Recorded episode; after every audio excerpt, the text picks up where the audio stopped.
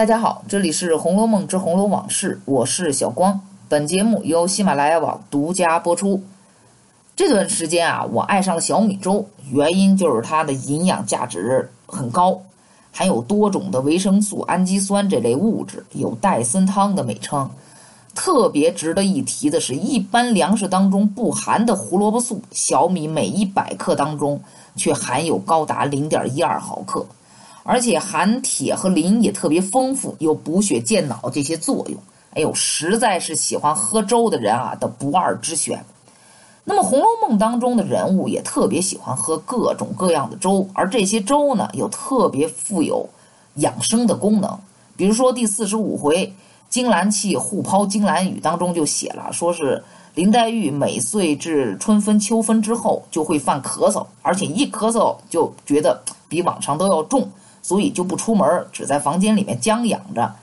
那么这一天，薛宝钗去看他，俩人就说了不少体己话。其中呢，薛宝钗就说：“既然吃药没什么起色，不见效果，那还不如就来点食疗呢。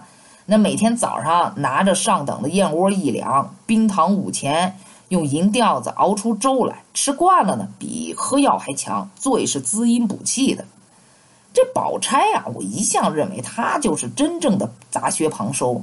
那老话说的也好啊，“是药三分毒”，对吧？这食疗呢，就是通过食物代替药物，对身体的疾病进行一些治疗，让细胞恢复功能，使人体恢复健康。其实我们从古代开始啊，都特别重视对食疗的发展和创新。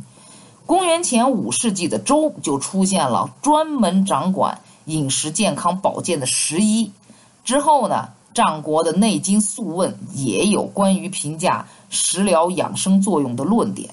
再之后的著作，你比如说孙思邈的《千金药方》，还有之后专门讨论食治，就是用食物来治疗啊，食治的，比如说《食疗本草》《食性本草》《饮膳正要》《本草纲目》等等，这些著作就陆陆续续都出来了。那。这个关于食疗篇章的也有，但是专注论著的一般比较多。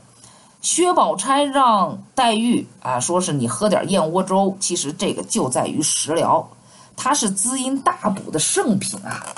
这燕窝我查了一下资料，主要的成分就是蛋白质、纤维素、赖氨酸、钙、磷、铁、钠、钾等微量元素。尤其对待像黛玉这种身子底子又薄、动不动就生病的人特别好，因为这个燕窝里面含有大量的黏蛋白、糖蛋白，而这些呢，就正是可以增强人体对疾病的抵抗力。你想啊，增加身体的防护功能之后，那自然什么伤风、感冒、咳嗽就减少了。那增强免疫力、抗病毒、补中益气。养阴润燥这些等等，那不就是黛玉所要需要的吗？只不过啊，这一天一两的上等燕窝，那也不是什么人都能吃得起了。你比如说，清初的叶梦书写过一篇叫《月事篇》，当中就说什么呢？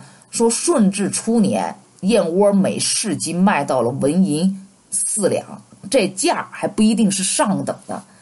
所以，以这个贾府日渐衰落的状况而言，黛玉真正能吃多长时间这所谓的上等燕窝啊？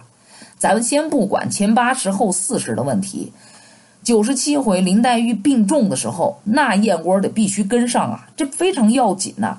但是呢，文章中没有出现。当然，这或许也跟后四十回当中这众人对林黛玉的态度有很大的关系。那么，我当时在准备要讲这篇稿子的时候啊，我就突然想起我们云南红河的建水燕子洞了。哇，这燕子洞大了去了，是亚洲最壮观的这种溶洞。这个洞里面有数万、用数十万只雨燕，每年的春夏间，成群的燕子就在天空当中盘旋，特壮观。八月八号就是建水的燕窝节。人们徒手攀登上五十多米高、四百五十米长的那种洞顶采集燕窝，看的那叫一个心惊肉跳。所以，如果你那段时间来的话，我建议你们啊，就去一趟，保证不后悔。那么折回头来再来说《红楼梦》中的周，我们知道啊，贾母老太太这个老太太特别注重养生，有没有发现书里面啊，他吃大米饭的次数特别少，而且每次宴席都要为他准备各种高大上的粥。举个例子来说，五十四回元宵夜放完炮仗之后，老太太肚子饿了，要吃点宵夜。凤姐说：“哟，已经给您备下了燕子肉粥和枣炖的金米粥。可惜这老太太嘴刁，不是嫌油了，就是嫌太甜了，就没喝。但这两种粥啊，都是好东西。我估计这种大户人家的嘴太刁，也可能呃，平常这些吃多了，最好的就是白粥配点咸菜，他们可能更喜欢，至少满足了他们的新鲜感嘛。否则刘姥姥。”带来的那种瓜果蔬菜怎么那么受欢迎呢？以至于走之前，平儿还跟他说呢：“说到年下，你只把你们晒的那灰条菜干子，还有扁豆、茄子、葫芦条什么的各种干菜带下来，我们这儿上上下下都爱吃。”那么刚刚我说的这两种粥啊，其实他们在养生随笔当中都提到过，列为中品的食材。那么鸭子肉粥特别适合老年人。因为老年人体质啊特别虚不受补，吃了补品会上火，往往得不偿失。这鸭子肉粥是凉补的食品，所以有益身体健康。但是鸭子肉偏寒，所以脾胃虚弱的人啊还是要少吃点儿。至于枣这这种金米粥嘛，那就可以补气血、健脾胃、养心安神。孙思邈的《千金方十志》当中就提到这个金米，说老人家用金米煮粥特别好，因为这些米汤具有很好的虚补，就是补虚的这种效果，对身体当中的什么阴液呀、肾精都有很大的好处。所以煮粥最好就是用金米，可以补中气。很多人就问了，这金米是什么呢？比方说我们现在常见的东北大米、珍珠米。江苏圆米都属于这种类型。说了这么多，哎，听了这期节目之后，大家有没有说今天晚上就给自己熬一碗粥来喝喝呢？那好，那今天的《红楼梦之红楼往事》就到这里结束。